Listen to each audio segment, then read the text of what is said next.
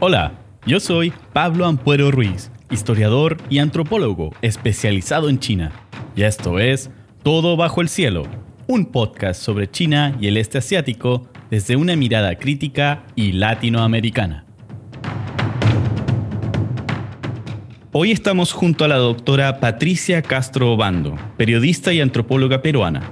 Realizó sus estudios en literatura y lingüística por la Pontificia Universidad Católica del Perú donde también obtuvo una maestría en comunicaciones y su doctorado en antropología, como yo. Como periodista, se ha desempeñado como corresponsal internacional en Asia para El Comercio. Durante su doctorado, Patricia realizó una pasantía de investigación en la Universidad de Pekín, donde el gran maestro Pan Wei actuó como consejero, quien también fue mi supervisor en mi tesis de maestría.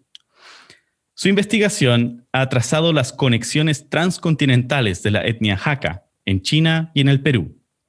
Hoy en día, Patricia se desempeña como profesora en la Pontificia Universidad Católica del Perú y sigue siendo corresponsal, ¿no? También sigue escribiendo en diversos medios de prensa y en blogs por ahí que he visto. Patricia, es un gran placer tenerte aquí en este podcast. ¿Cómo estás? Muchas gracias, Pablo. Realmente me siento muy feliz de poder compartir este espacio contigo. Tenemos tantas cosas en común, la antropología, la Universidad de Beijing, el profesor Pan Wei y muchas otras cosas. Así es. Bueno, hoy te voy a entrevistar y vamos a conversar sobre tu trabajo relativo a los hackers. Sé que también has hecho otras cosas, que has estado hablando últimamente incluso sobre el coronavirus y la, la experiencia de China, pero hoy en día nos vamos a abocar a este complejo, interesantísimo tema de las minorías étnicas y los Hakka. Pero antes de entrar directamente al tema, cuéntanos un poco sobre cómo llegaste a dedicar tu vida al estudio de China. Realmente fue una coincidencia. Eh, esas coincidencias que, que creo que se las deseo a todo el mundo. Eh, yo no iba tras China, yo iba tras Asia, me gustaba mucho todo el continente. Eh, eh, había empezado a estudiar japonés en Perú, porque en Perú pues había una gran comunidad japonesa, hay todavía, y un centro cultural.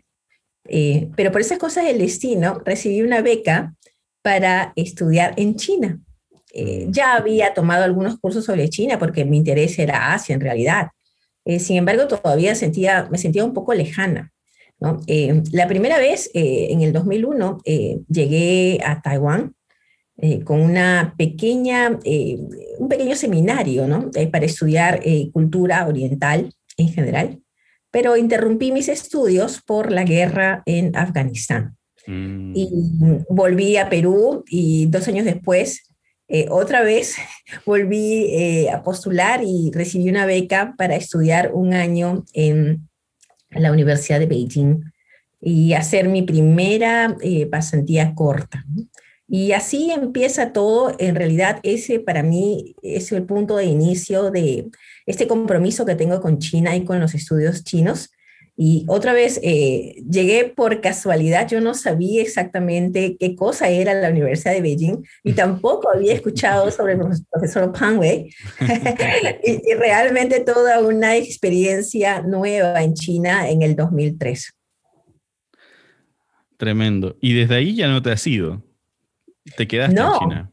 Nunca. Y, y lo curioso es que yo llegué a Beijing con una maleta, ¿no? Muy, muy pequeña y mi plan era quedarme un año. Había eh, obtenido una licencia en mi trabajo, el diario del comercio, y recuerdo claramente que le dije a mi jefa, ¿no? Eh, bueno, esto va a ser algo de 10 meses, no más, ¿no? Y yo regreso un mes para descansar y me reintegro al trabajo. Y yo lo tomaba así, como una experiencia y sobre todo la oportunidad de poder escribir sobre China, hacer este, este trabajo largo, ¿no? Yo estaba en búsqueda de un año sabático. Y me parecía que China era el, era el lugar adecuado.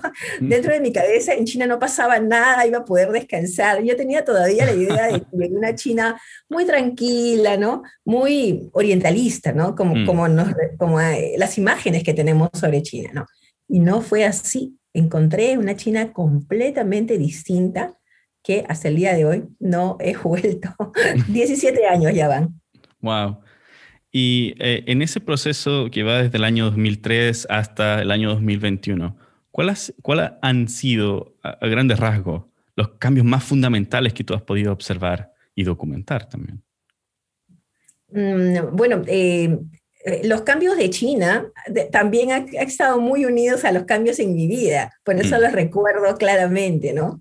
Bueno, el 2003 siempre lo pongo como punto de partida y conocer al profesor Pang Wei eh, fue para mí realmente eh, increíble porque eh, me convertí en algo así como su asistente, entonces lo mm. acompañaba a todos sus seminarios, a sus clases, en fin, a todo. Y eso me dio la oportunidad de poder estudiar todo el año sobre China, sobre política china, porque recuerdo claramente que él dijo, tienes que aprender sobre política china, por aquí y sobre historia, por ahí, por acá tenemos que empezar. Y, eso pues este, me abre los ojos a, una temática increíble. Eh, el segundo punto de referencia, eh, el gran cambio, como le llamo yo, fue el 2008 con las Olimpiadas de Beijing, mm. porque hay una China antes del 2008 y una China después del 2008.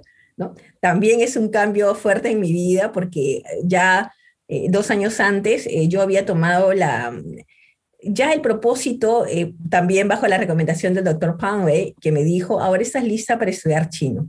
Tienes que estudiar chino, pero tienes que hacerlo de una manera eh, formal, no, no tomando clases como lo hacía yo, sino tienes que elevar tu nivel, tienes que ir a la universidad. Entonces yo ya había empezado dos años antes en todo este proceso.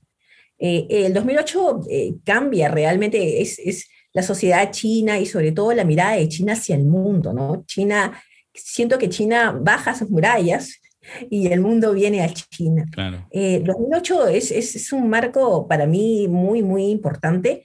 El otro momento que ha, ha sido como un corte de aguas ha sido, no, es 2013, 2012-2013 con la llegada de Xi Jinping al mm, poder. Definitivamente. todo lo que habíamos estudiado sobre China, todo lo que es la, dirigencia colectiva, todo eso se viene abajo. Claro. Y el profesor Pave recuerdo que me dijo, tienes que estudiar un doctorado. Mm. Y yo no tenía en mi registro estudiar un doctorado, ¿no? Yo había estudiado una maestría, pero no había estudiado un doctorado, no tenía tampoco ese, esa, ese plan en mi vida, pero me dijo, tienes que estudiar un doctorado porque necesitas herramientas de análisis y solamente un doctorado te lo va a dar. Mm. Y bueno, yo eh, siempre he intentado seguir sus consejos porque me han dado buenos resultados, así que empecé, Xi Jinping empezó en el poder y yo empecé a estudiar un doctorado. Así que es otro momento importante. Y finalmente eh, eh, hay otro año que para mí también es sumamente importante, ¿no? Eh, bueno, yo es, estudié un doctorado gracias a una beca que, que obtuve al año siguiente, 2000, entre 2013 y 2014, estuve preparándome para esa beca.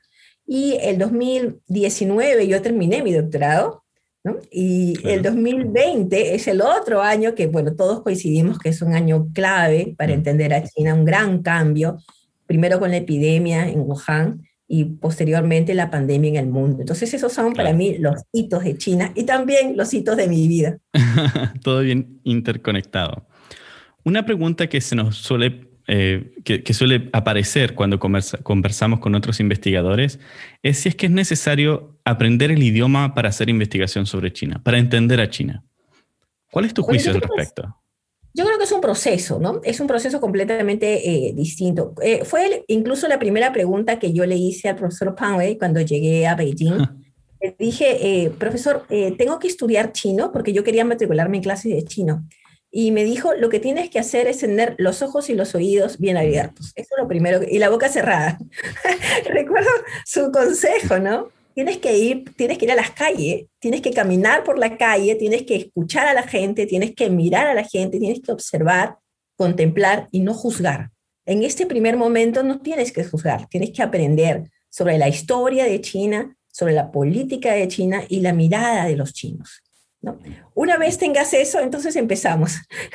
y eso me demoró mucho tiempo, ¿no? Y después eh, me dijo, eh, ahora debes estudiar eh, un chino utilitario, me así fue, un chino utilitario, ¿no? Que sea algo que te permita valerte por ti misma, ¿no? Cuestiones como relacionadas con tu alimentación, en fin, ya no solo pedir taxi, cuestiones de esta forma, ¿no? Mm. Eso fue, recuerdo, su segundo consejo. Eh, después, cuando entré como corresponsal ya acreditada en China por el diario Comercio, me dijo, es muy importante que entrevistes, y que puedas hacerlo tú. Claro, siempre mm. puedes tener un intérprete, ¿no? Pero es necesario que tú puedas entrevistar, que quizás no a un nivel muy alto, pero es importante que puedas hablar con la gente sobre muchos temas. Así que eh, fue ahí donde otra vez subí el nivel. Y el, el último consejo, cuando ya dijo que que em, si quería, ah, realmente ya tenía varios años en China y ya estaba asumiéndolo de otra forma. Eh, a mí yo sentía que había algo más que me estaba perdiendo, pero no sabía mm. qué.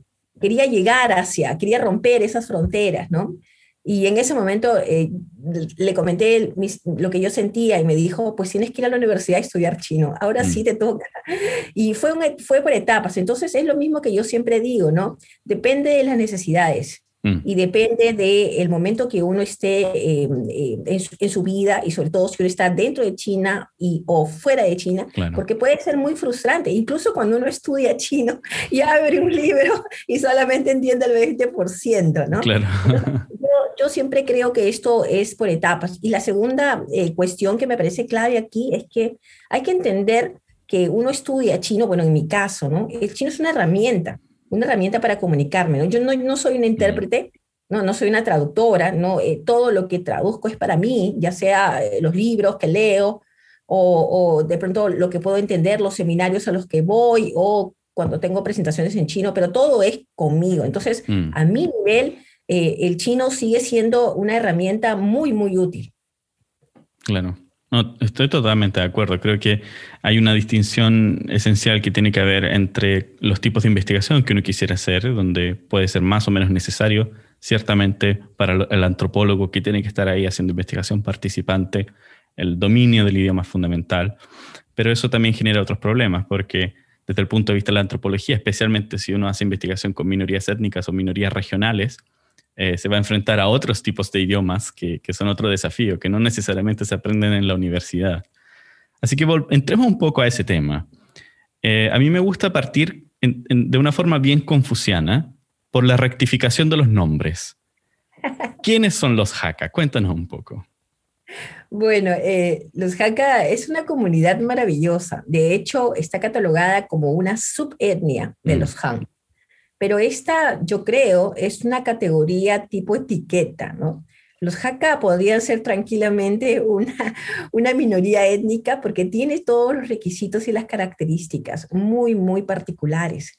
Eh, es una comunidad eh, de origen Han que va a partir más o menos entre el 3 y el 4, eh, el, siglo 3 y 4 del norte de China o al norte de las planicies centrales, Mm. Y va a ir moviendo, va a ir migrando desde esta zona hasta el sur. Va a llegar más o menos en el siglo XIX a Cantón. Bueno, realmente al XVIII ya está en Cantón, al menos en el norte, ¿no? Y en el XIX va a empezar a emigrar.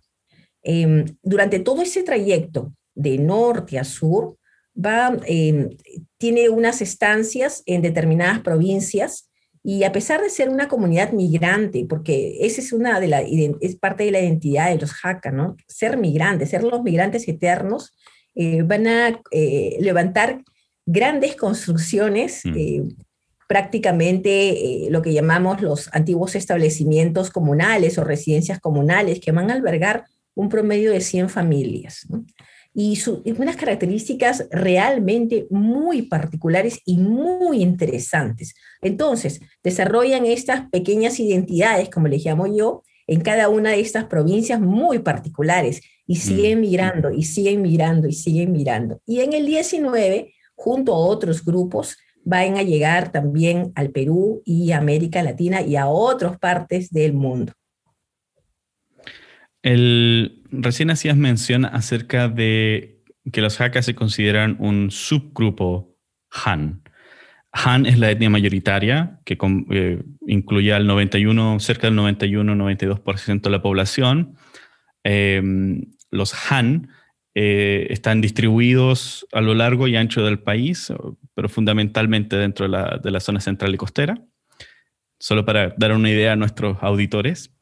Y esta clasificación, este, este sistema de definiciones de, las distintas etnias o etnias o minzu en, la lengua local, en Putonghua, eh, fue parte de un proceso que se llamó de clasificación de etnias, implementado durante los años 50.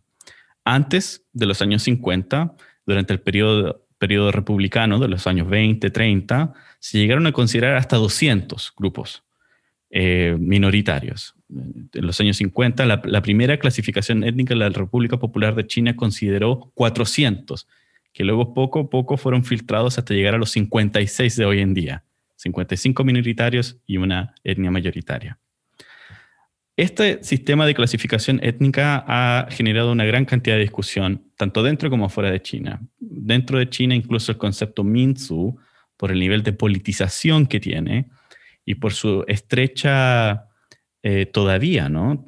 Estrecha eh, cercanía con las nociones eh, rusas, soviéticas, ortodoxas del Narodnost planteadas por Stalin, que definían qué era una nacionalidad, como era traducida en esa época, em, ha llevado a, cuestionamientos. Marron, uno de los antropólogos más prominentes, ¿no? ha sugerido por qué no utilizar el concepto que se utiliza en Taiwán y en Hong Kong de Minchuan. pero ha quedado ahí, ¿no? tanto los antropólogos, los etnotaxonomistas de, los años 50, como Fei Xiaotong, plantearon, cuando terminaron su reporte, plantearon, hace falta todavía seguir investigando, hay algunas etnias que no pudimos terminar de investigar, que todavía no estamos claros si es que son o no, y hay otros grupos que quedaron como mezcla de un montón de cosas, entre ellos los Hui y los Han. Em, porque eh, siendo que el criterio principal que se tenía en los años 50 era el idioma, el grupo Han no es, no es unitario lingüísticamente. Los Hakka tienen su idioma, los cantoneses también tienen su propio idioma y sus propios dialectos. Y ahora también nos cuentas de que estas pequeñas, de estas pequeñas identidades Hakka, entonces lo que suena resuena en mi cabeza es que Hakka es más bien como un término paraguas, ¿no? Como un término grande que agrupa a una serie de identidades en sí misma. Entonces vemos como un montón de tensiones que empiezan a aparecer aquí entre la gran denominación taxonómica, ¿no? Del grupo Han, una, que es un concepto umbrella, un concepto paraguas, después otro más pequeño que sería el Hakka con todas otras tensiones. Bueno, desde tu punto de vista, ¿resulta posible sostener estas relaciones de subordinación por asimilación aún? ¿Son los Hakka más Han hoy en día o menos Han que en su origen? ¿O acaso hay, claros marcadores de una identidad cultural autónoma entre los Hakka que justificaría más bien su, consideración independiente, como un grupo 57 de, de, los grupos étnicos de China? De hecho, creo que ese es uno de los puntos más interesantes relacionados con los Hakka, porque cuando se hace esta clasificación de los 60, eh, hay grupos que eh, frente a estos eh, entrevistadores ¿no? que estaban haciendo nueva, nuevo catálogo, se afirmen en sus propias identidades ¿no? y, y, que se presentan como grupos étnicos ¿no? Mm. diferenciados. Lo curioso de todo esto, ya no es curioso ahora para mí, pero en ese momento sí lo era, es que los Hakka toman una, una posición completamente distinta. Se, se, se declaran los verdaderos chinos Han. Nosotros somos los verdaderos chinos. Ah. Se niegan, se niegan como grupo salir de esa clasificación Han. Y eh, todo esto tiene una explicación en la identidad de los Hakka. ¿Por qué? Como los Hakka van a ser eh, estas comunidades que van a ir migrando, migrando durante muchos siglos y en cada una de las paradas ¿no? desarrolla una identidad y una cultura muy mm. particular. Además también por asimilación, ¿no? va a incorporar a los grupos étnicos de esa región o de esa provincia. Entonces son muy, muy variados, ¿no? los Hakka de Fujian, los Hakka de Guangxi, por ejemplo, los mismos Hakka de Cantón. Y aquí viene el punto más importante de todo esto, es que como todo este recorrido es a través de las montañas, ¿no? y, y además el nombre que van a recibir, ellos son los Hakka. Hakka en, le diríamos en jacanés. Realmente en, mandarín es Kaya, que mm. significa familias visitantes, ¿no? Es un nombre supuestamente atribuido por los otros, ¿no? Mm. Entonces, aquí empieza esta dicotomía entre nosotros, los Hakka, y los otros. todo aquel, nosotros los jaca, y así se llama mi tesis también, nosotros los jaca, ¿no? Em, van, a, eh, van a enfrentar en cada una de esas estancias una fuerte rivalidad con los grupos locales, porque van a ser considerados siempre los de afuera. Mm. Eh, hasta la llegada a Cantón, y aquí creo que empieza lo que se ha llamado la identidad jaca, cuando los cantoneses eh, no solamente eh, los tildan de los de afuera, ¿no? Los, que no son, los que no son de, cantón o de origen cantonés, no son vive en realidad, y los, los, los comparan o, de alguna manera les dan esta categoría de bárbaros. Mm. Ustedes son los bárbaros, los salvajes. Y entonces allí viene donde ellos se afirman y dicen, de ninguna manera, nosotros somos los verdaderos chinos Han, mm. los que traen toda la cultura y la esencia de los Han desde el norte del país hasta aquí. Nosotros hemos conservado todas las características del Han antiguo, realmente bien antiguo, tres, cuatro, sí, como una especie de refrigeradora, hemos conservado todo eso y lo traemos aquí. Entonces, no hay, no hay más Han que nosotros. Pero por supuesto, esta es una respuesta a sentirse excluidos como lo habían, como se habían sentido a lo largo de todo el recorrido. Van a ser muy excluidos, por supuesto, siempre son los de afuera, ¿no? Aquí radica la, la fuerte identidad jaca y este, y este conflicto que todos nosotros hablamos siempre entre centro y periferia, ¿no? Se mm. sienten en la periferia, se sienten los bárbaros pero se niegan a permanecer ahí y reclaman estar en el centro. Y no solamente en el centro, digamos en el punto del centro, que es el origen de los Han. Esto es un fenómeno sumamente interesante porque eh, hace, poco estaba leyendo un, artículo, un capítulo del libro de eh, Quang Tian Ha sobre, eh, también antropólogo, él ha estudiado la, la etnia Hui o el Minzu Hui. Y, él muestra cómo en ciertos grupos de la élite Hui hay una, también una reclamación de la identidad Han, de ser más Han que los Han, porque se, percibe que hay una especie de decadencia en, ciertas partes de la sociedad Han que, ha perdido sus tradiciones o que ha perdido su, identidad cultural y que alguien debe conservarla. y esto sucede en ciertos grupos de de, los Hui, que los Hui básicamente son Han convertidos al Islam en algún momento de la historia, em, y que, eh, que, no tienen un idioma propio, por ejemplo, y que utilizan el, el, idioma Han, eh, Putonghua en este caso, y que reclaman también esta especie de, de, Han originario, de, protección de, la, etnia tradicional Han. Y esto marca para, para, el estudio de, Minzu, de etnias minoritarias o de relaciones interétnicas, esto marca un tremendo desafío desde el punto de vista de la investigación. ¿Hasta qué punto tú ves que hay diferencias aquí en términos de identidades culturales cuando uno reclama que es más Han que los Han? Sí, sí, definitivamente, ¿no? Este, esta reclamación de los jaca.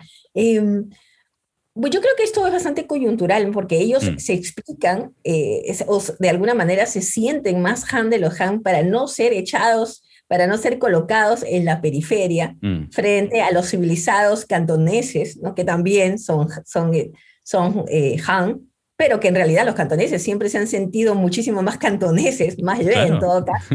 Eh, pero eh, aquí quiero, quiero ver también, eh, frente a esto, ¿no? frente a esta reclamación, frente a esta identidad, gran identidad, como le llamo, estas pequeñas identidades que van desarrollando en cada una de las provincias y que va a tener características muy particulares que no son compartidas por los Han. Mm. Entonces, no solamente estamos hablando de, por ejemplo, eh, Estoy pensando en una característica que es Han como eh, lo que se llama el chino antiguo, el chino arcaico en realidad. No tienen partículas en la lengua eh, de los Hakka. No sé si mm. llamarlo lengua, porque en realidad hay tantas variedades que es, un, es un corpus muy rico. Eh, el hecho es que hay ciertas partículas que, antiguas que van a, van a ir conservando y que eso, por supuesto, reafirma esta, esta parte, esta pertenencia que tienen al, grupo mayoritario Han. Pero por otro lado, hay características regionales, provinciales, y también algunas muy, muy, em, muy ligadas al momento, a la, dinastía o la época, que definitivamente son, eh, son características que solamente los Han han terminado de desarrollar, como por ejemplo el rol de la mujer en la sociedad Hakka. Entonces, esa va a ser una marca, una marca muy fuerte dentro de mm. los Hakka, que los distancia de, cualquier otro grupo Han, y no solamente Han, de la mayor parte de grupos chinos, que definitivamente están constituidos de otra, de otra forma, y el rol de la mujer y sobre todo la función de la mujer ¿no? dentro de la familia es completamente distinta. ¿Puedes contarnos un poco más sobre eso? Suena súper interesante.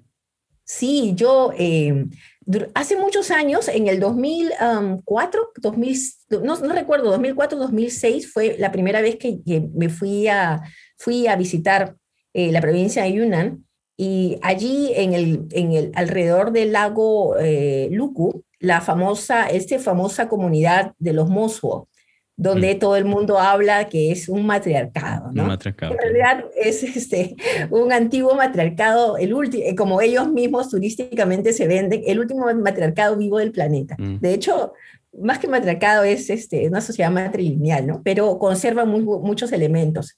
Entonces yo quedé muy impactada con el rol de las mujeres dentro de esta sociedad. Y yo tenía la idea en, aquel entonces y durante mucho tiempo que quizás era el único, el único de los grupos eh, chinos que, había, que había desarrollado esta particularidad del rol de las mujeres. Pero muchos tiempo después me topé con los Hakka y, estuve completamente sorprendida de, eh, del rol, eh, es un rol bastante parecido en algunos aspectos mm. de las mujeres dentro de la sociedad Hakka, pero aquí hay una diferencia. Por ejemplo, ¿por qué las mujeres van a alcanzar un estatus tan alto dentro de la comunidad jaca? Y, eh, la principal razón es porque los hombres están ausentes. Mm. En, este, em, en esta migración son los hombres los primeros que avanzan, los primeros que em, avanzan a otra provincia y cuando ya están bien constituidos. Eh, de pronto la mujer y los hijos les dan el alcance. Usualmente los padres ya no se mueven. Eh, pero hay un tiempo de ausencia y durante muchísimos, eh, durante muchísimos años, especialmente en provincias como, como Jiangxi, Fujian y parte de Cantón, el norte de Cantón, eh, estas mujeres van a quedar a, cargo de esas familias por la ausencia de los hombres. Mm. Solamente quedan los hombres jóvenes o, los, o los hombres viejos. Y las mujeres van a adquirir cierto rol por una necesidad. Van a tener que administrar lo que se llama, eh, lo que llamamos el tuló o, de, mm. la casa comunal, van a tener que encargarse de las labores, no solamente domésticas y cuidados de, de, la familia, de los niños, ¿no? Como suele pasar en otros grupos, sino también de la tierra. Ahora, no solamente de la tierra, porque cuando ya se asientan suelen eh, ser agricultores, ¿no? Eh, ya no solamente de ese, de ese tema, sino también de la defensa del grupo. Eso hizo que hay muchas leyendas relacionadas con las mujeres jaca, eh, desde los primeros años, las mujeres jaca, por ejemplo, a diferencia de otras mujeres chinas, aprendieron artes marciales mm. por esta cuestión de la defensa, ¿no? La defensa de las mujeres, de los niños, por ejemplo, o de los ancianos dentro del Tuló. Em, eh, al aprender artes marciales, ¿no? Eh, y sobre todo al encargarse de, los, de las labores más rudas, eh, definitivamente eh, fueron muy conocidas en China porque em, desarrollaron una fortaleza física. Ahora, eso por supuesto está unido a muchas leyendas, pero sí es cierto que al ser eh, desde muy niñas, ¿no? tienen que encargarse de las labores tan duras, pues la fuerza física va a ser un poco más alta que el común de las mujeres. Mm. Em, esto, ser, ser tan fuerte como un hombre, asumir los mismos papeles que asume un hombre o el marido en la ausencia del marido, eh, pues les da una, un poder de decisión sobre el clan, sobre la comunidad, ¿no? les da una voz. Mm. Entonces, em, esta, esta voz, eh, lo, curioso también, antes de pasar a ese tema, que me parece muy interesante, es que los, las, las, mujeres caca nunca se vendaron los pies, porque no se podía, no podían hacerlo, ¿no? Si lo hacían, no podían trabajar, no podían mm. defenderse. Y por eso también eran, em, eran muy mal vistos en, China, ¿no? especialmente en, los, en el 18, en el 19, ¿no? Eh, hay muchas, em, mucha documentación que habla sobre estas mujeres eh, muy, muy, muy altas, muy gruesas, eh, con pies de pato, ¿no? Mm. Eh, en fin, ¿no? Y claro, pies de pato para una mujer que, sobre todo ya 18, 19, donde los pies pequeños, ¿no? Es, es símbolo de la estética femenina, pues podía ser, era lo peor que podía pasar. Pero los hombres jaca incluso em, estaban muy de acuerdo que las mujeres no, no, no, no recurrieran a esta práctica porque las iba a ser inútil. Mm. Entonces, allí hay un cambio de percepción también de parte del hombre. El hombre considera que la mujer con la cual se va a casar es su socia. ¿no? No, esto es un poco complicado de entender. No es que, no es que él se considere mayor que la mujer, más que la mujer, pero sí tiene en la mujer un rol bastante alto como una sociedad. ¿no? Mm. Así como en, el occidente se entiende el matrimonio, ¿no? Como una sociedad, ¿no? una sociedad entre, digamos, iguales, ¿no? Y eso se va a reflejar muchísimo en la inmigración. En los procesos de, inmigración, por ejemplo, eh, las mujeres jacas suelen manejar la economía del hogar mm. y suelen encargarse de las decisiones más difíciles ¿no? del grupo y del clan. Y esto es tradicional. En los estudios posteriores que he hecho en Perú, entrevistando a, a varias familias de origen jaca, a varias señoras, abuelitas, ¿no?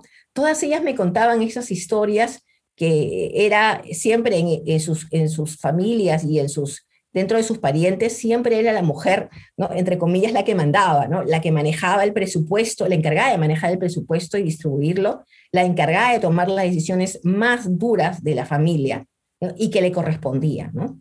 Y, y, entonces ahí ya vemos otra necesidad muy interesante de los, de los Haka cuando emigran, es que van a tener un patrón muy parecido al patrón japonés. El hecho de ir en búsqueda, mm. de regresar a China para traer a una mujer jaca, ¿no? Eh, hacia Perú en este caso, ¿no? Eh, ah. porque no podían concebir a una mujer que no sea jaca, que no tenga la fortaleza de una mujer jaca y sobre todo no la podían considerar una socia. Mm. eso es tremendo, sumamente interesante. Y de hecho me hace reflexionar un poco. Yo sé que has hablado en, otros, en, otros, en otras ocasiones sobre Juan Mulan y la película de, Disney, la última, ¿no? Pero me, me, hace reflexionar acerca del uso de la imagen de los Tulo, estos círculos, estos tortitas de edificios, ¿no? circulares, en, en, en, esta versión de la película. Eh, técnicamente, eh, Juan Mulan no era jaca, ¿no? Era de, un, de un, sector más del norte eh, de China pero utilizar probablemente, se me ocurre que quizás los productores de Disney quizás fueron absolutamente brillantes en su percepción etnográfica y que dijeron, ah, Juan Mulan es una mujer fuerte, entonces debería ser más cercana a estos Tulo de, los, Hakka, donde la mujer cumple un rol tan fuerte, ¿no? Definitivamente se han debido inspirar en la imagen de las mujeres Hakka en China y relacionados eh, especialmente con estas construcciones en Fujian. Estas, los Tulo, son las construcciones Hakka en Fujian solamente. Porque anteriormente en Jiangxi van a tener otros tipos de construcciones que van a ser más cuadradas o rectangulares como castillos inmensos. Ah. Y ya en Cantón van a tener otras construcciones que le llamamos los dragones encerrados, eh, que, que, también son en forma de herradura. Pero en estos tres tipos de construcciones es muy interesante cómo se va al interior eh, ese sentimiento del colectivo, de nosotros mm, frente a los otros, a todos los que están fuera del Tuló. Y digo esto porque es increíble la imagen de, estas construcciones por afuera. Eh, uno lo ve por afuera y lo parecen unas fortalezas, ¿no? Mm. Además, completamente planas, eh, demasiado eh, rígidas, como que nada puede entrar allí. Pero una vez uno ingresa al Tuló, como en la película de, de Juan Mulan, uno ingresa al, al ve un mundo hermoso, eh, hay mucha ornamentación, muchos adornos, muchas referencias, un mundo muy, muy cuidado. Y entonces yo siempre hacía este paralelismo entre, entre em, estas edificaciones, ¿no? Y el sentimiento jaca, ¿no? Por afuera, ¿no? Soy jaca, nadie sabe, soy, soy otro chino, pero por adentro, en mi familia, cuando cruzas la línea de mi familia, cuando ingresas a mi tuló personal, entonces, recién entonces puedes ver este, esto es lo que nosotros llamamos nosotros. Y, yo eh, lo digo, eh, lo, lo, menciono en este momento también tratando de vincularlo con la imagen de Juan Mulan y las guerreras chinas, que definitivamente son las guerreras del norte, ¿no? definitivamente también, como bien mencionas, ¿no? Juan Mulan no pudo haber sido jaca por, cuestiones de, de, temporalidad, ¿no? Eh, eh, y tampoco pudo haber tenido una casa en Fujian y menos un tulón en el siglo XIII, imposible, Juan Mulan es inicios. Pero hay una, un detalle muy, muy simpático acá, ¿no? Muy, muy simpático, muy simpático, que creo que eh, el origen de la leyenda está en las mujeres del norte y está en las mujeres eh, guerreras que van a bajar mm. hacia el sur, ¿no? Y definitivamente las mujeres jacas son parte de ese grupo, de ese pelotón que baja del norte ah. hacia el sur. Wow, ah, tremendo. definitivamente una, una, Juan Mulan, una historia que hay que conocer y una, una serie de películas eh, que hay que ver. A mí me encanta la primera versión que se hizo, eh, algo así como los años 40, 50, que es hermosa, que me fascina. Y una de las películas que yo muestro cuando hago clases acerca de historia de China a través del cine. Pero ahora quiero llevarte a, la otra parte de tu historia, de, la investigación que has realizado. Quiero que nos cuentes brevemente cómo llegaron los Hakka al Perú. ¿Por qué?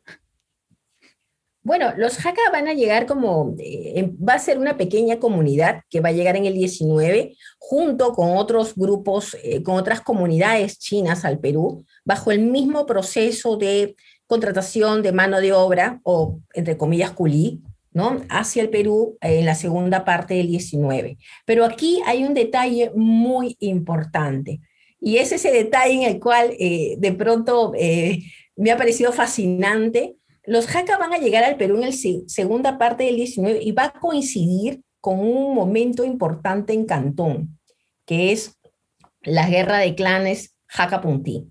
En el momento que tanto los Jaca como los cantoneses Yue se están trasladando al Perú, a Latinoamérica y a otras partes del mundo, en Cantón del siglo XIX, se había desarrollado este conflicto de clanes en la zona de Lianguan, las dos Quan, específicamente en, algunas áreas muy, muy delimitadas de Cantón, y, y, había puesto eh, como rivales a los Hakka y a los Punti, que en este caso son los cantoneses Yue. Bueno, esos dos grupos que en Cantón se están matando, porque la historia del conflicto de clanes Hakka-Punti fue totalmente mm. devastador para la provincia, ¿no? En ese preciso momento, estos dos grupos van a llegar al Perú.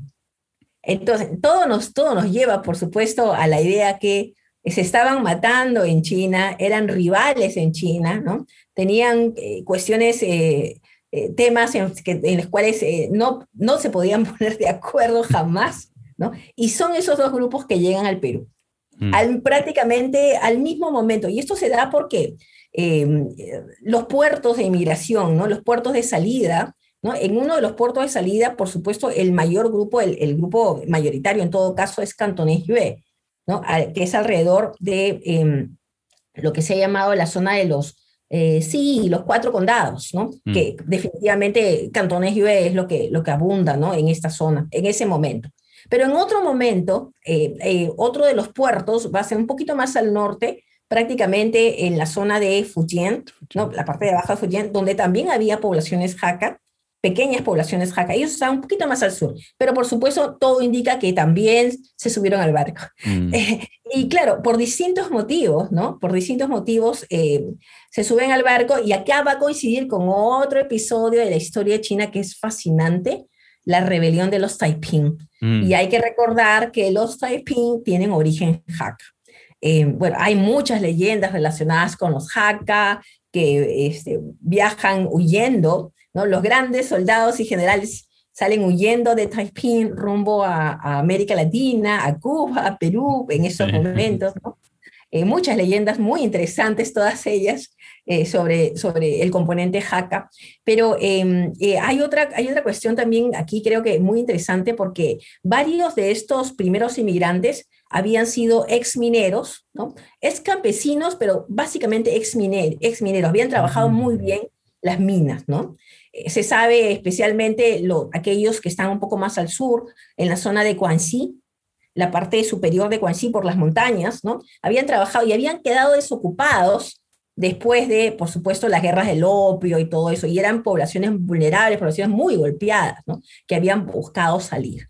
Entonces, eh, eh, bueno, estamos hablando de un componente muy diverso de, inmigrantes jaca que están prácticamente invisibilizados frente a este gran componente de eh, inmigración cantonesa y UE, ¿no? Si bien, y esto es otra cosa que también me parece muy importante siempre decirlo, ¿no? Nosotros tenemos la idea en Perú que los cantoneses, ¿no? Fueron los inmigrantes que llegaron al Perú, porque tenemos esta idea en bloque, los cantoneses, ¿no? Pero debajo de esa idea o detrás de esa etiqueta, los cantoneses, pues hay varias comunidades, ¿no? Ah, los cantoneses yue, por ejemplo, del habla yue, que son los, el grupo mayoritario que llegó al Perú, están los Hakka, que llegaron en una proporción mucho menor, de hecho, mm, muy, muy pequeña, muy, muy pequeña porque el puerto se va a cambiar. Y al cambiarse el puerto, al cerrarse este acceso, entonces ya van a ser las otras poblaciones. Y también hay otro motivo donde muchos, em, em, hay muchos documentos de, que hice y, muchos investigadores también lo han aclarado, ¿no? Em, eh, usualmente los, los comerciantes de culíes no mezclaban a comunidades dentro de un solo barco porque si no se mataban. Claro. ya vemos ahí, ya vemos ahí otra característica de los inmigrantes chinos, ¿no? Hay muchas cuestiones muy interesantes, cuestiones que creemos que creemos que sabemos y no necesariamente son así.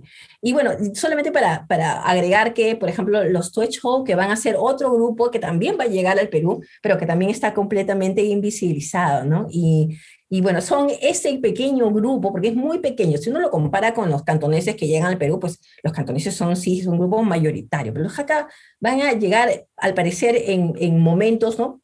Pequeños, pequeños grupos y se van a ir manteniendo. Ah, sabemos que en el caso de, del Perú, la migración que vino desde el imperio Qing, lo que llamamos China hoy en día, em, fue tal que incluso la, dinastía abrió la primera embajada afuera de, Asia, se abrió en Perú. Em, que las condiciones de trabajo que habían en Perú no eran las que se prometían cuando iban saliendo de los puertos en el sur de China y que las condiciones de vida eran mucho más duras de lo que se esperaba. Em, ahora tú agregas otro detalle y nos dices que hay, hay distintos grupos que llegaron en distintos números y esto también genera sus propias dinámicas de tensiones entre ellos de, o solidaridades también. Eh, y de, de, nuevas, de nuevas relaciones que se van estableciendo en este nuevo territorio. ¿Hasta qué punto hay un esfuerzo historiográfico o etnográfico hoy en día por rescatar estas diferencias en el territorio del Perú, entre la academia latinoamericana o peruana en este caso? Bueno, lo, que pasa es que existe un tremendo desconocimiento porque eh, el rescate no solamente es desde el Perú, sino también el problema empieza en China, ¿no? Mm. Eh, no hay un interés en China, eh, y ya lo sabemos por qué, por hacer esta separación dentro del gran grupo mm. eh, inmigrante, ¿no? Son los chinos los que inmigran. No, hay una mayor eh, diferenciación, salvo eh, pequeñas particularidades, ¿no? Como, por ejemplo, en el caso de los Hakka que llegan a California, ¿no? En algún momento, cosas así, que son casi, casi anecdóticos, ¿no? Claro. Pero más allá de eso, no, no hay, en China no hay este trabajo ¿no? que debería partir desde acá en realidad, ¿no? para que haya un primer conocimiento de base. No, mm. no se hace esta eh, diferencia. Y en un primer momento yo, yo tenía esta sensación como que no, no importaba mucho, finalmente todos somos chinos, ¿no? Esa, esa, esa etiqueta que nos va a perseguir todo el tiempo. Pero, y en el Perú, pues existe un gran desconocimiento y es lógico que, que exista, ¿no? Porque no hay fuentes suficientes. ¿No? En el caso de los Hakka están muy, muy poco representados, ¿no? no son como los cantoneses, yo veo que sí, es un grupo grande, de peso, en fin, ¿no? hay más documentos, no pasa con los Hakka, ¿no? Los Hakka, yo cuando empecé esta investigación, el primer título, lo, primero que adopté fue La comunidad invisible, porque eh, había, ¿cómo es posible que un grupo que ha transitado de norte a sur 15 siglos prácticamente esté muy poco estudiado en China, ¿no? realmente muy poco estudiado. Si uno compara las investigaciones sobre los Hakka con otros grupos, muy, muy poco estudiado. Y mm, además, cuando llegan al Perú, pues, pues hay una que otra diferencia, ¿no? Perdón, cita, ¿no? Cita, pero muy casual, ¿no? Entonces, no hay de parte de, eh, de los investigadores de América Latina eh, por diversos motivos. Lo, primero es porque en realidad este, el material, ¿no? es sumamente complicado ese tema, ¿no? Rescatar los materiales. Eh, y, ese quizás fue el primer y gran desafío que tuve que enfrentar, ¿no? Eh, trabajar prácticamente a ciegas, hacia, en búsqueda de materiales, en búsqueda de documentos, en búsqueda de las, estas historias orales que me permitieran de alguna manera ir siguiendo los pasos, ¿no? Y, y, otra de las grandes, de los grandes problemas también em, es que, este, bueno, em, varios de estos, de estos procesos se van a dar en China, se van a dar a lo largo de todo, en estos 15 siglos. Y, aquí hay un punto que creo que un profesor eh, me ayudó muchísimo al principio. Eh, yo cuando empecé todo este trabajo, yo recuerdo que mi primera idea era, ah, sí, voy a estudiar los jaca de Cantón. Mm. Entonces me fui a Cantón, por supuesto. Y, eh, pude contactarme con un investigador de los jaca en Cantón. Entonces yo estaba muy contenta porque decía, bueno, los hackers es un grupo muy desconocido, muy pequeño, está bien, está bien para una tesis de doctorado. Sí, sí, perfecto. Cantón, ya, lo conozco, ya. Muy pocas investigaciones y este investigador, ¿sí? Además, siglo XIX, perfecto, ya, está bien. Y mi primera entrevista con él, recuerdo que él claramente me dijo, que ¿quieres estudiar aquí? A los hackers, mm, ya, que llegan al Perú, que inmigran, sí, ok, bueno, pero no puedes empezar aquí. ¿Por qué? porque desde aquí no parten, o sea, en realidad ellos tienes que empezar a estudiar en el norte de China, tienes que ir a las planicies centrales, tienes que seguir todo ese recorrido para poder entender verdaderamente quiénes son los jaca que van a migrar, mm. que van a emigrar hacia, hacia América Latina, tienes que empezar en el norte. Entonces yo pensaba, planicies centrales, bueno, voy para allá. Sí, y son 15 siglos, me dijo, porque empiezan en el 3. y la verdad que para mí fue un puñal ¿Cómo es ¿Qué? 15 siglos de investigación antes, en antecedentes, en antecedentes. Antes de poder ingresar a lo que son los jaca que van a llegar al Perú, tienes que entender quiénes son los jaca en China. Mm. ¿Quién, ¿Quién es ese jaca que finalmente va a cruzar y va a llegar al Perú? Y por qué es diferente de, otros, de otras comunidades, o en todo caso, cuáles son sus particularidades y sus aportes. ¿Cómo vas a poder distinguir a los jaca en Perú? ¿Cómo vas a poder seguir la pista a través de las familias descendientes? Que eh, de hecho mucho de, muchas de estas familias me contactaban y me pedían más información porque me decía, yo sé que soy jaca porque mi familia decía que nosotros somos los jaca, nosotros, ¿no? Este énfasis en nosotros, ¿no? Mm. Eh, pero, eh, pero no sé más, por favor cuéntame, ¿qué sabes sobre los hackers? ¿no? Y, claro, ahí empezó mi gran dificultad de tener que dedicar muchos años, porque no fueron mm. muchos años de trabajo de campo para poder entender todo este recorrido y finalmente eh, saber, ok, ¿quién fue el inmigrante que finalmente cruzó desde Cantón todo el Océano Pacífico rumbo al Perú? ¿Quién es este inmigrante que llega ¿no? ¿Por qué llega? ¿Qué cosa es lo que hace cuando llega? Y sobre mm. todo, ¿qué cosa es lo que hereda a sus familias, ¿no?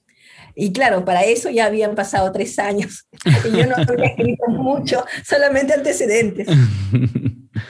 Bueno, pero una vez que llegan en el Perú y que, y que se, se, establecen ahí, entra una nueva relación de nosotros y ellos. Ya no es solamente el nosotros Jaca versus otros grupos, los otros cantoneses que también llegaron, sino que también es nosotros y, una compleja sociedad peruana también, que también es multiétnica, que tiene, que tiene blancos, que tiene indígenas, etc. Entonces, ¿de qué, de qué forma, esta pregunta tiene dos partes, ¿de qué forma eh, los jaca empiezan a, mirar a, esos nuevos otros, a la sociedad local?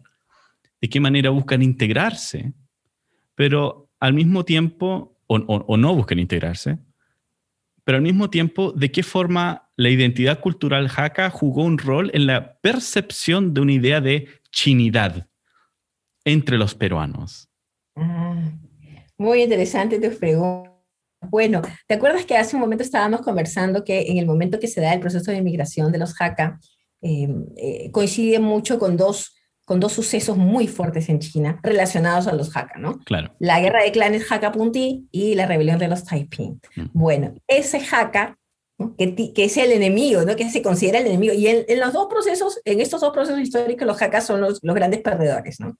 los grandes perdedores. Bueno, son ellos los que llegan al Perú y se encuentran en el Perú con sus enemigos, es decir, con los cantoneses y ¿no? que eran los otros. Pero aquí hay un, hay un proceso, hay un, me parece un proceso muy, muy interesante porque en ese momento, ¿no? En, este enfrentamiento entre los Jaca y los cantoneses y en Perú, descubren que hay un tercer enemigo, que es mucho más grande, mucho más poderoso, mucho más siniestro, ¿no? Que es la sociedad peruana. Mm. Y entonces se da esta, digámoslo, tregua entre los chinos, entre los Jaca, los cantoneses y no solamente estos dos grupos, ¿no? Sé también del rol de los Tuechou, no los he investigado a profundidad, mm. pero merecen un trabajo doctoral, ahí hay mucho, mucho que levantar, ¿no? Los mismos cantoneses y también, ¿no? ¿Quién es el cantonés ve que llega al Perú en el siglo XIX, ¿no? Mm. Que no empieza en el siglo XIX, sino otra vez empieza en las planicies centrales, ¿no? Hay que ver todo este recorrido. Bueno, yo decía, eh, ese momento donde eh, eh, los jaca y los cantoneses, los jaca y los sí, los cantoneses por decirlo de alguna forma, em, vuelven a ser otra vez un grupo, el nosotros, frente a los otros. Y el otro queda desplazado hacia la sociedad peruana, ¿no? Hay que, también hay que, hay que marcar esto en, otro proceso histórico que va a ser fundamental para entender eh, qué cosa es eh, o cómo se va a desarrollar el inmigrante chino en estos años, que es la Guerra del Pacífico. Mm. La Guerra del Pacífico va a ser otra marca muy interesante en la historia de la inmigración china al Perú y sobre todo en el proceso de integración de los inmigrantes chinos a la sociedad peruana de aquel entonces. Entonces, allí realmente hay una cuestión muy, muy interesante. Eso no quiere decir que no existían disputas dentro del colectivo. Continuaron las disputas dentro del colectivo, pero siempre había un enemigo mayor, ¿no? Frente a, ese enemigo mayor que se había convertido en el otro, ¿no? Para los Hakka. Em, eso eh, en relación a, los, a, su proceso, digamos, de integración con otros grupos chinos. Ahora, dentro de su identidad cultural, eh, esto eh, hay que, hay que eh, reconocer que los Hakka, a pesar que es un grupo pequeño, de, inmigrantes de un número pequeño según lo que nosotros pensamos, ¿no? Aquí el mm. problema son los registros, ¿no? Los registros de ingreso, porque la mayor parte de ellos cuando llega al Perú no se registra como jaca y, aquí hay un problema ya de nomenclatura. Ellos se registran como cantoneses. ¿Por qué? Porque era origen, ¿no? De, origen de procedencia. Cantón, pues claro, entonces cantón. Entonces nosotros, ¿qué es lo primero que asumimos? Ah, si viene de cantón es cantonés. Y si es cantonés es cantonés ve. Entonces hay muchos números o muchos, eh, muchos mm. que van a pasar invisibilizados. No, no vamos a saber si estas personas eran o no eran jaca, ¿no? Tenemos esta idea, ¿no? que, que, para mí sigue siendo un dilema en si era un número tan pequeño de inmigrantes jaca, ¿cómo, cómo es posible que haya sido la segunda, el segundo grupo en formar una sociedad china en el Perú? Eh, tan pronto. Y segundo, no solamente sociedad, forman una sociedad, sino además de eso, construyen un templo. ¿no? Posteriormente, en los años siguientes, van a construir la sociedad y además un templo que es un templo bastante grande, uno de los grandes templos más grandes de América Latina, eh, y muy, eh, es muy hermoso que va a ser de los Jaca. Pero allí no, no termina todo esto, ¿no? Eh, yo había dicho también que la práctica de ellos básicamente era en el momento que fuera más oportuno, que consiguieran el dinero, lo primero que hacían o trataban de hacer es traer a, una, mujer, Jaca al Perú. Mm. ¿no? A diferencia de los cantoneses yue que tuvieron esta práctica de casarse con mujeres peruanas, con mujeres locales, ¿no? Eh, ah. ahí hay una distancia entre estos dos, dos comunidades. Una muy pragmática como las cantoneses y ve, bueno, siempre se dice que los cantoneses y son así porque ellos miran hacia el mar, ¿no? Sus casas van en dirección al mar, mientras que los jaca siempre miran en las montañas, están encerrados en las montañas en sí mismos, ¿no? Ahí hay una percepción, como siempre se dice. Bueno, y, y, ahí hay un proceso mucho más lento, ¿no? De integración a lo que vendría a ser la sociedad peruana de parte de los jaca, la comunidad jaca, pero eso también permite que conserven un poco más de sus identidades, ¿no? Su identidad jaca, ese nosotros, ¿no? Que ya es un poco más pequeñito, digamos, pero, pero se mantiene, se mantiene, se mantiene. Eh, yo tengo muchas historias de, de eh, a personas que he entrevistado, ¿no? Eh, que, por ejemplo, estas personas me decían, yo he estudiado en un colegio chino en el Perú, y, pero ¿sabes qué? Yo siempre sentía que mi familia era diferente, porque escuchaba ¿no? lo que ellos hacían, las, las otras familias chinas lo que hacían, pero yo pensaba, en mi familia no hacemos eso, en mi familia mucho más cerrado, en mi familia hacemos lo otro. Y yo me sentía diferente frente a los otros descendientes de China, ¿no? Eh, y, bueno, cada vez que he escuchado estas historias, siempre, le, siempre pregunto, ¿cuál es tu apellido? ¿No? es el carácter? Porque probablemente eres jaca, por una cuestión de identidad, por una cuestión de, de, del clan, por una cuestión tan, tan cerrada. Y esto, esta forma de, de vivir y sobrevivir en realidad va a ser una constante. Van a, van mm. a crear unas cadenas comerciales muy fuertes y muy sólidas que van a permanecer. Yo en un primer momento pensaba que esto era muy típico de Perú, pero después, eh, en, en, muchos congresos que he participado, eh, es interesante, ¿no? Los Hakka tienen un congreso anual, mundial, donde se reúnen en una parte del mundo, en, distintas partes del mundo, usualmente es en Asia, eh, anualmente, desde el 71 más o menos se reúnen, eh, en unas convenciones jaca, donde eh, se reúnen para hacer negocios, para intercambiar vínculos, para hacer guanxi, para eh, reforzar sus propias identidades, mm. para hablar sus distintos, distintas variaciones de, porque ya aquí ya estamos hablando de dialectos jaca frente a una lengua jaca, hay que llamarlo lengua, este es inmenso, ¿no? En fin, ¿no? Y, y, es increíble cómo esto existe y persiste, ¿no? Ahora se están reuniendo virtualmente, según tengo entendido, pero estos vínculos, ¿no? Tan fuertes, tan sólidos, ¿no? Y lo interesante en la lengua jaca es que el primer saludo de los jaca, ¿no? Es eh, eh, mucho de, de, los, de los sonidos, de los, eh, perdón, de los de las partículas, ¿no? Que refieren siempre a esta cuestión de identidad. Y uno de los mm. primeros saludos es, este, yo soy jaca. E, es interesante, no es, hola, ¿cómo estás? ¿No? El primer saludo, cuando dos jacas se encuentran, ¿no? Su primer saludo es, yo soy jaca. ¿no? Eh, y cuando el otro le responde, yo soy jaca, entonces, ¿no? Ah, somos los jaca una sola familia, ¿no? Sin importar de qué de qué lado. Es parte, por supuesto, de una identidad, pero también de una leyenda, de leyendas, ¿no? Que se van construyendo. Pero eso nos, nos da, nos da mucha información sobre esta, esta cuestión de la identidad cultural que se va a ir conservando. Lo que se va a perder, por supuesto, va a ser la lengua, definitivamente. En el Perú, sobre todo, se va a dar este proceso de, perder, de pérdida, pero, eh, y acá quiero rescatar una imagen, una, un personaje que ahora estoy investigando y que es, es, va a ser parte de mi siguiente investigación, que es un personaje muy importante en la comunidad jaca, que es el, empresario Aurelio Pou Sanchía. Él fue un empresario que va a llegar posteriormente, eh, más o menos entre fines del 19 y comienzos del 20, pero él mm. ya no llega bajo Em, bajo la modalidad de los culíes. Él llega como un empresario, ya no es un, un inmigrante pobre, al contrario, es un inmigrante, digamos, que tiene medios. Mm. Bueno, lo interesante de este empresario, Aurelio Paul Sanchía, es que va a construir un verdadero, un verdadero imperio comercial alrededor de él a fines del 19 y comienzos del 20, y va a ser tan importante en el Perú que va a trascender la comunidad jaca, la comunidad china, la sociedad peruana y va a ser muy bien recibido en diversos círculos, incluso se, hay algunos documentos, ¿no? revistas de la época, donde hablan del señor Aurelio Leopoldo Sanchía, ¿no? Y estamos hablando ya de, se dice que cenaba con, con, diplomáticos, ¿no?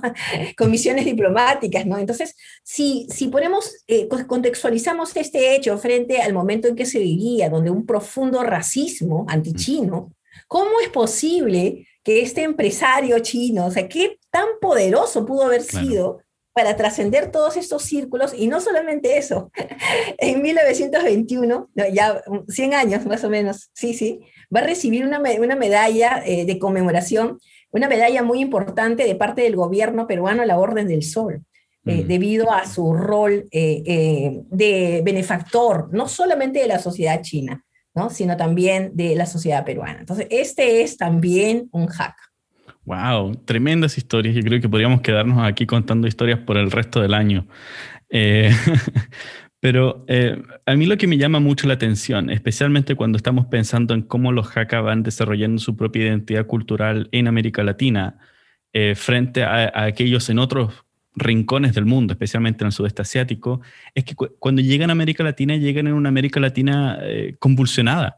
Es una América Latina que está construyendo sus propias identidades nacionales, porque no hay una etnia chilena, una etnia peruana, etnia argentina que sea distintiva, ¿no? Sino que llegan a, sumarse a un proceso donde se está creando esa identidad por parte del Estado a través de la escuela y donde la idea central era homogeneizar, no era defender la multiculturalidad como se hace hoy en día, sino que era realmente eliminar lenguas locales, eliminar símbolos, símbolos locales y aceptar la bandera, el escudo, el himno nacional y el Estado, etc. Entonces eso realmente, en la narrativa que nos cuentas, realmente eh, eh, aparece aquí como una tensión interesante que los hackers logran navegar, sumarse a la sociedad local, pero también mantener dentro de su estructura, ¿no? dentro de su fuerte, logran mantener aún parte de esas tradiciones. Y eso es súper interesante. Y como dices, también hay, todavía queda mucho por indagar y por descubrir, eh, historias por escuchar. Em, pero ahora quiero movernos como a, la parte final de nuestra entrevista. Tenemos muchos auditores que son investigadores jóvenes y personas que están quizás pensando sobre nuevos temas. Así que me gustaría que nos contaras un poco sobre la metodología de trabajo que has empleado para tu investigación, especialmente porque aquí veo que has combinado elementos de antropología histórica eh, o de trabajo del historiador, básicamente del archivo, pero también eh, reconstrucción de memoria histórica a través de las entrevistas, etcétera. Cuéntanos un poco estas variables como, como antropóloga, como doctora en antropología, de qué manera, qué técnicas has utilizado para rescatar estas historias y contarnos esta hermosa eh, narrativa que has sacado. cuando llegué a Cantón y tuve esta primera entrevista con este profesor, ¿no? Eh, le pedí consejo, mm. le, porque me sentí completamente devastada, ¿no? Era demasiado, demasiado trabajo, ¿cómo lo abordo? ¿Por dónde empiezo, no? Y, recuerdo que él me dijo algo eh, que me sirvió muchísimo, me dijo, tienes que hacer el recorrido jaca por, mm. por ti misma, tienes que ir por donde fueron los jaca, porque lo primero que tienes que recuperar es exactamente cuál fue ese mapa jaca comienza a visitar, ¿no? A través de eh, las estancias jaca, que están, eso sí están bastante definidas, ¿no? Estos establecimientos para que entres en contacto con cada una de estas poblaciones locales, los jaca locales que ya son descendientes y todo esto, y eh, de alguna manera vas a empezar a entender la diversidad jaca en cada uno de estos, de estos establecimientos, ¿no? Eso, por un lado, un trabajo de campo. Eh, por supuesto, ese trabajo de campo me demoró, como siempre digo, alrededor de tres años, de entre dos y tres años. ¿no? Em, empecé, eh, como, él, como el profesor me, me recomendó, hice mi mapa, em, vi eh, qué áreas podía cubrir, qué, qué, qué, estancias, porque los jaca han recorrido de norte a sur y después de ir y vuelta, porque después que estaban en el sur volvieron a subir, se fueron a Sichuan y ahí volvieron nuevamente. Entonces definí eh, cuáles eran los, los, los, establecimientos, eh, digamos, las estancias más importantes que de alguna manera pudieran estar conectadas al Perú, eh, que nosotros le llamamos el Triángulo Jaca de Fujian, Guantón y Yanxi. y allí trabajé, delimité mi trabajo de campo a esa zona aunque también visité, em, posteriormente me fui a Sichuan, posteriormente me fui más atrás a Guangxi, en fin, un poco para encontrar diferencias. Pero empecé primero a recorrer la zona. Y era increíble, pero cada uno de esos establecimientos guarda cantidad, pero así, cantidad de papeles, documentos, historias orales, que nadie quiere, como, como me dijo una vez uno de los residentes, ¿no? que ya a los jóvenes no les importa, ¿no? Mm. Y, y, ahí están todos estos, estos señores que quieren y estas señoras que quieren conversar y que tienen todo el tiempo del mundo para conversar, ¿no? El único problema, y ahí enfrenté una dificultad, una segunda gran dificultad, es que yo había ido muy contenta con mi mandarín, que no me sirvió para nada.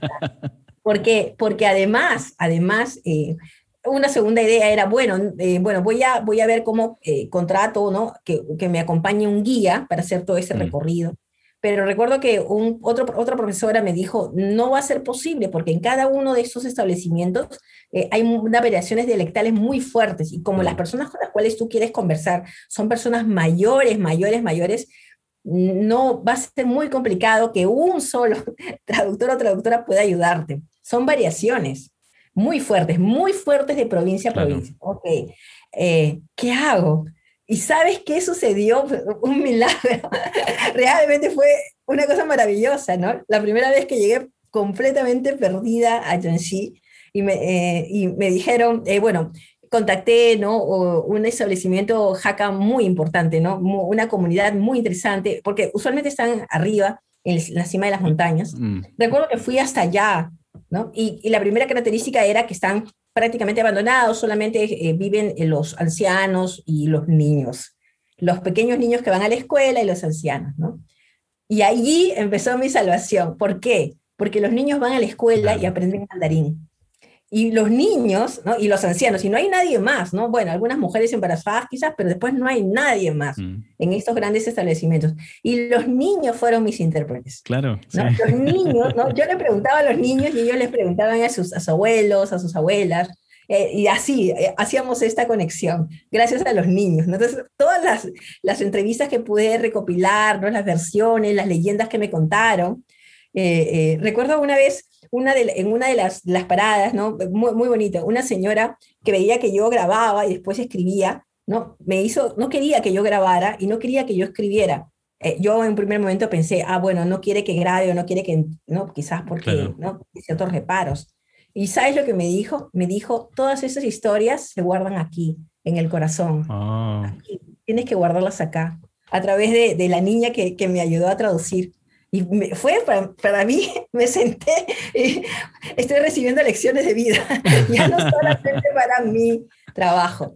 Bueno, eso fue trabajo de campo muy enriquecedor. Yo realmente eh, lo recomiendo sobre todo en casos como los HACA, que los documentos son, eh, ah, ahí hay otra limitación muy fuerte, pero cuando en los archivos no se encuentra una documentación suficiente, al menos en un inicio, porque es que uno no sabe buscar, eh, no sabe lo que está buscando, ¿no? Mm. Está ahí, pero está completamente eh, tapado, ¿no? es el trabajo de campo y recorrer los sitios y levantar información de historias orales es lo primero. Es lo que le va a dar uno como una especie de de va a ir armando su mapa y dice, ajá, esto pasa aquí, esto pasa aquí, esto pasa aquí. después ya uno puede ir a literatura. el segundo grupo, eh, el segundo punto importante para mí fue contactarme con la asociación Hacker.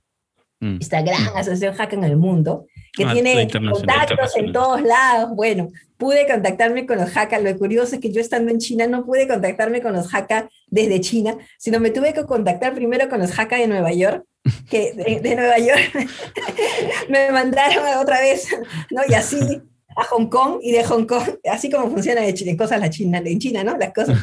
Este, ya tuve el ingreso a los Hakka en China, ¿no? Y bueno, ellos estuvieron muy eh, interesados en todo, ¿por qué?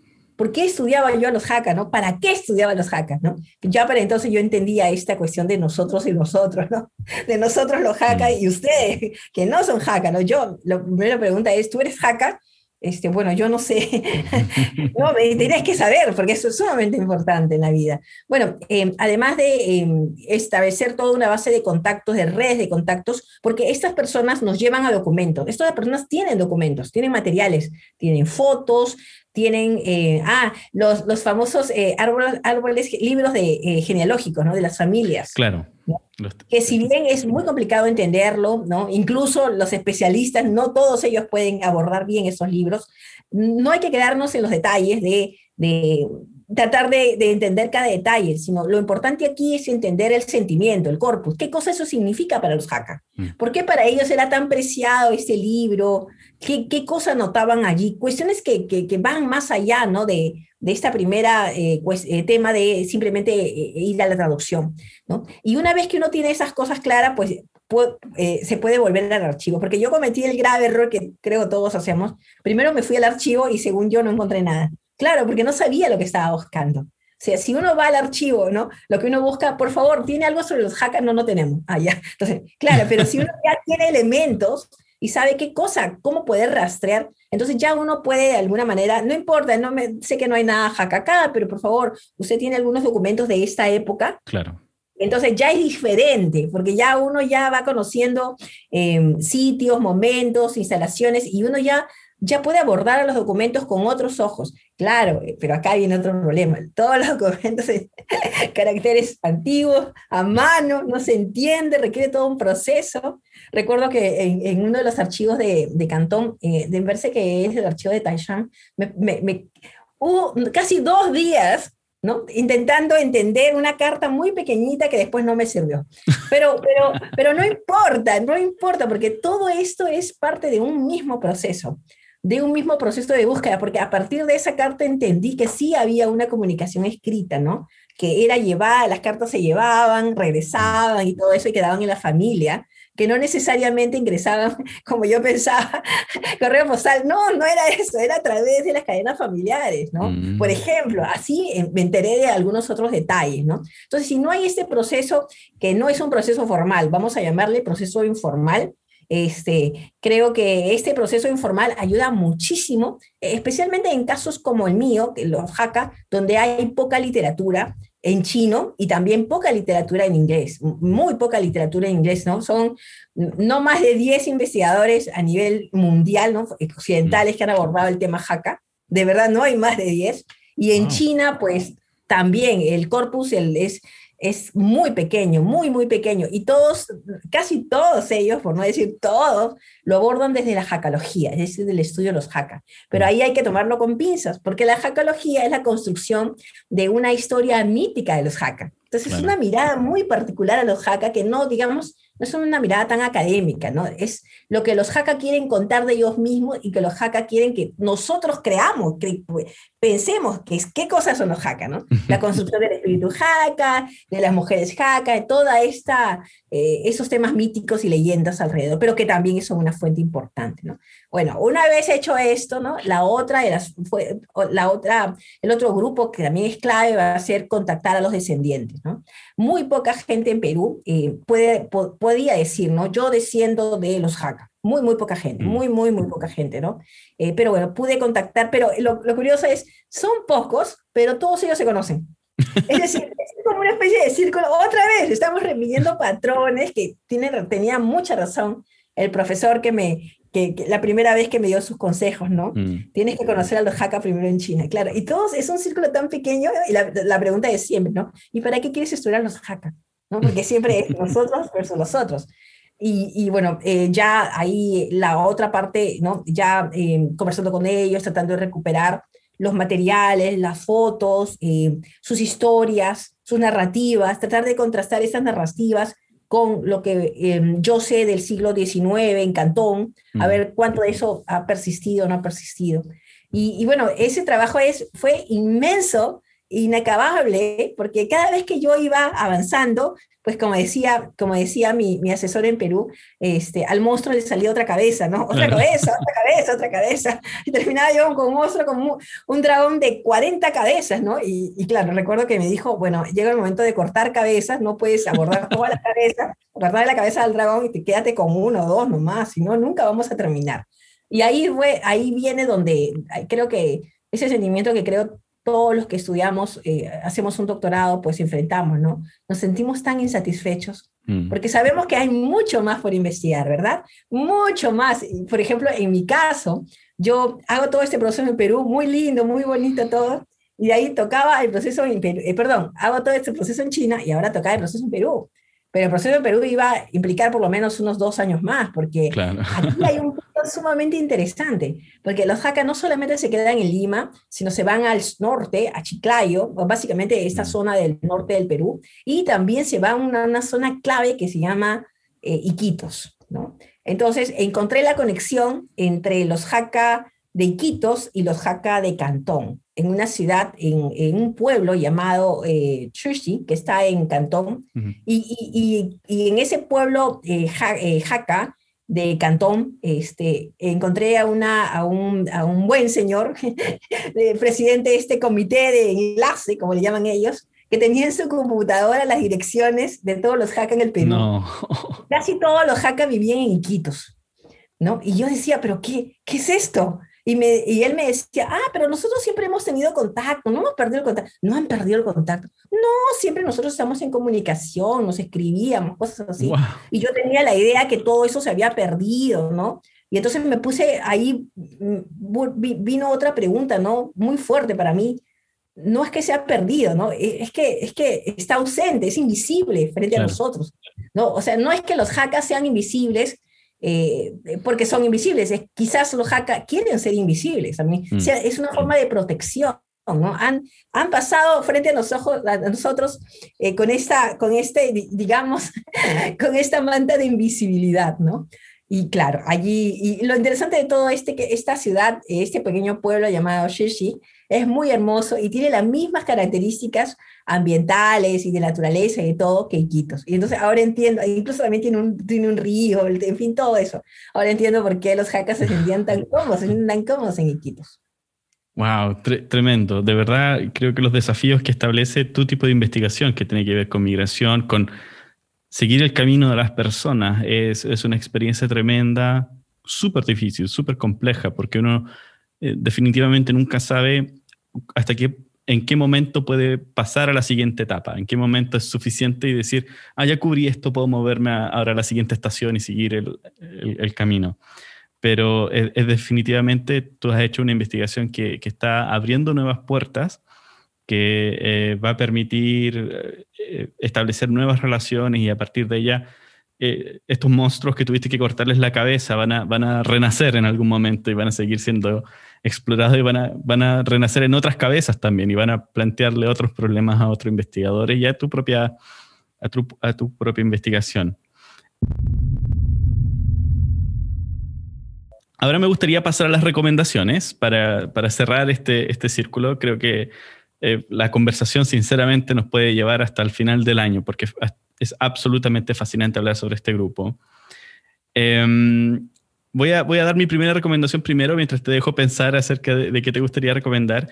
El día de hoy yo quiero recomendar un documental que vi hace poco ah, en, un, en, un, eh, en, un, ciclo de documentales, en un festival de, de, de, cine chino que se realizó en la ciudad de Leipzig que queda al lado de, donde yo vivo, en Halle, en Alemania, y que em, mostraron, es un ciclo de cine chino que se hace cada año y, em, y muestran generalmente como hay documentales, películas de todo tipo, etcétera, que son sumamente interesantes, contemporáneas, cuestiones que están como recién saliendo. Y en eso me pillé bueno, fue online, así que fue como súper cómodo por verlo desde el living de mi casa, a pesar de que extraño mucho el cine. Y vi un documental que, se, que fue producido por la PBS de los Estados Unidos, que se llama Beethoven in Beijing. Beethoven en Beijing.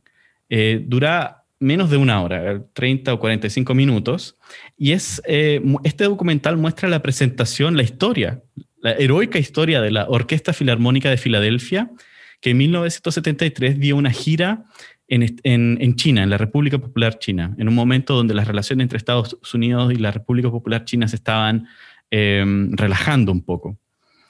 Eh, hacia 1973 la República Popular China todavía estaba envuelta en este proceso caótico de la revolución cultural, ya en sus últimas etapas de la revolución cultural, y mm, los, músicos en el documental las personas que, bueno, los chinos, los, chinos que fueron a presenciar los conciertos, hablan y muestran cómo eh, que ellos eran músicos y que en la época de la Revolución Cultural no se les, no se les permitía escuchar o tocar música clásica occidental, que solamente había como una especie de, de, uso solamente de la música soviética o de la música eh, tradicional china, hasta cierto punto era tolerado. Entonces había como una especie de era oscura y que para ellos fue como sumamente notorio, fue un impacto tremendo para, estas audiencias escuchar la quinta sinfonía de Beethoven en las calles de Beijing, en las calles de la villa donde ellos pasaban, porque la, orquesta fue viajando por distintos lugares de China y se, eh, presentaban no solamente públicamente en un concierto, sino que también la música se grababa y se reproducía públicamente en las calles. Eh, entre las personas que escucharon estos conciertos están los padres de Lang Lang, que después Lang Lang, famoso pianista, ¿no? que trabajó con la orquesta de, Filadelfia, se fue a los Estados Unidos y hoy en día es uno de los virtuosos del piano. Eh, están los padres de Lang Lang y Lang Lang juega un rol súper importante en este documental. Y también está un, artista que a mí me encanta, el director Tan Tun. Eh, es un director de música clásica china, pero es sumamente original.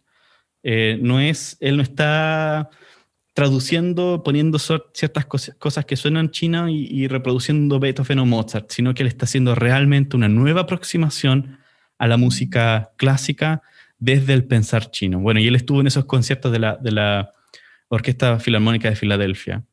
Una de las partes del documental, que para mí fue la más bonita y, y ahora la quiero como rescatar porque tú nos contabas acerca de los mosuo y eh, el matriarcado, etcétera, y los haka, la mujer, el rol de la mujer en la sociedad haka. Bueno, uno de los últimos trabajos de Tantun y que se muestra en este documental ha, ha sido tratar de inmortalizar la lengua Nushu, la lengua de las mujeres eh, que se transmitía solamente entre mujeres en Jianyong, en Hunan. El Nushu es una eh, eh, es eh, una forma de escritura hoy en día bastante particular que solamente se transmitía entre mujeres, pero también es un idioma. La forma de transmisión era a través de canciones. Entonces, a través de canciones se aprendía qué significaba el, el, sonido de cada carácter. Y esas canciones, Tantun las la está como llevando a este nivel de los escenarios de la música clásica, tratando de combinarlos con otros instrumentos, etcétera, pero centrado en rescatar la experiencia de vida de esas mujeres con las cuales él aprendió y documentó la lengua una lengua que está desapareciendo poco a poco, lamentablemente, pero que ahora hay esfuerzos de, revivirla. Y, él muestra, ha creado una, toda una sinfonía de, de, de Nushu en, en, China, y es sumamente interesante. Así que, aunque solo sea por esa parte del documental, que en otras partes como muy, muy gringo, en su, pero bueno, está hecho por ello, eh, el documental es excelente. Beethoven en Beijing. Bueno, como siempre, yo dejo un link en, el miércoles o el jueves, dejaré un link para que las personas puedan ver, al menos el trailer, porque tampoco puedo hacerle publicidad, o a veces, porque yo estoy en Alemania, entonces no siempre el mismo link sirve para todas las personas, pero voy a buscar una forma de hacerlo disponible para que todos puedan verlo. Patricia, ¿qué nos tienes para hoy? Bueno, ya que, ya que has empezado con música eh, occidental, pues voy a seguir con música china, ¿no? Eh, hace, hace unos días eh, tuve una experiencia, creo, eh, muy interesante. Yo, yo dicto un curso de artes escénicas en la Universidad de Beijing y lo que hice fue presentar una película que es una película para jóvenes, eh, que del 2017, que se llama eh, Nuestros Días Brillantes, Our Shiny Days. ¿no? ¿Y por qué la presenté? presenté un fragmento, hay un fragmento de esta película eh, muy interesante para aquellos que quieren aproximarse a la música china y no saben cómo, no saben cómo iniciarse. Y yo siempre digo eh, que es importante empezar a reconocer los instrumentos musicales chinos. Eh, hay que identificar cuáles son los, los instrumentos y cómo suenan. Y esta película, por ejemplo, es una película, es una película simple, ¿no? prácticamente para adolescentes, pero tiene un fragmento, tiene una, una escena muy linda, muy linda, donde se enfrentan los eh, los instrumentos eh, musicales occidentales con los instrumentos musicales chinos. Mm. ¿no? Y dentro de esta batalla campal entre los instrumentos, ¿no? va a triunfar un instrumento eh, que se llama el suona, que es una especie de trompeta de ocho tonos. Y tiene una tonalidad, tiene un sonido muy particular porque esta trompeta suena eh, prácticamente es una trompeta, pero eh, tiene variaciones. Em, imita muy bien el sonido de los pájaros. Es capaz de imitar a mm. distintos pájaros, incluso hasta las gallinas, ¿no?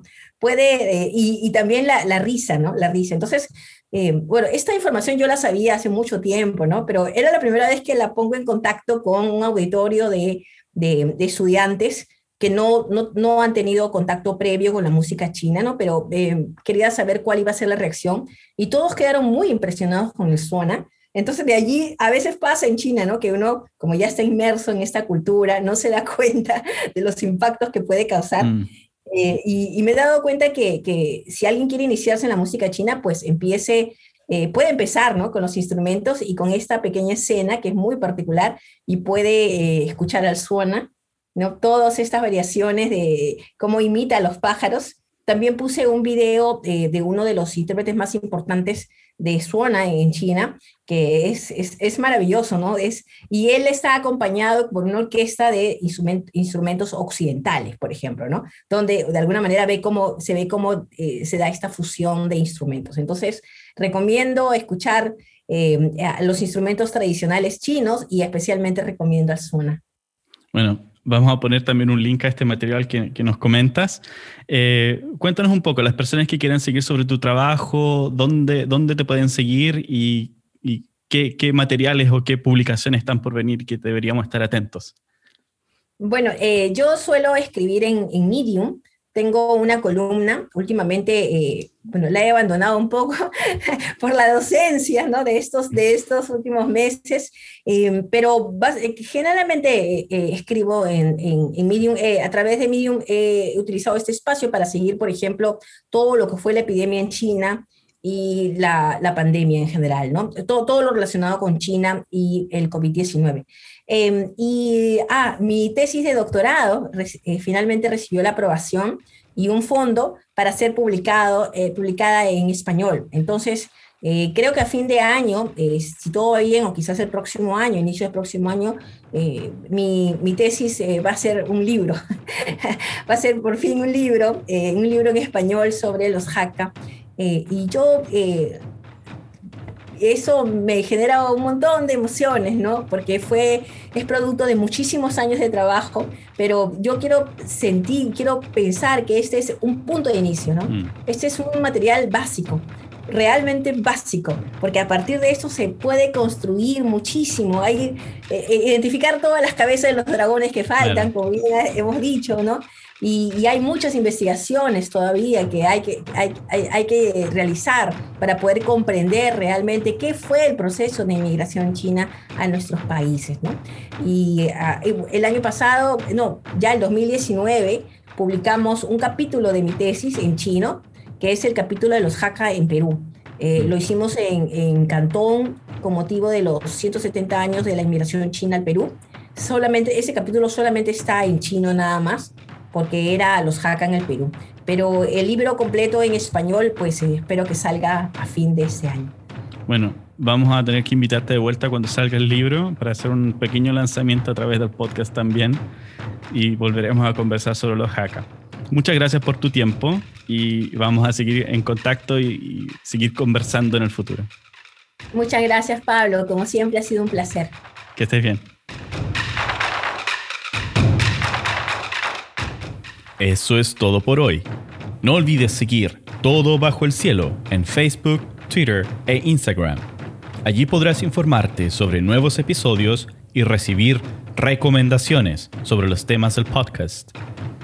Si te gusta lo que hacemos, por favor, déjanos un comentario donde sea que nos escuches y comparte nuestro podcast con tus amigos. Nos vemos la próxima semana. Chao.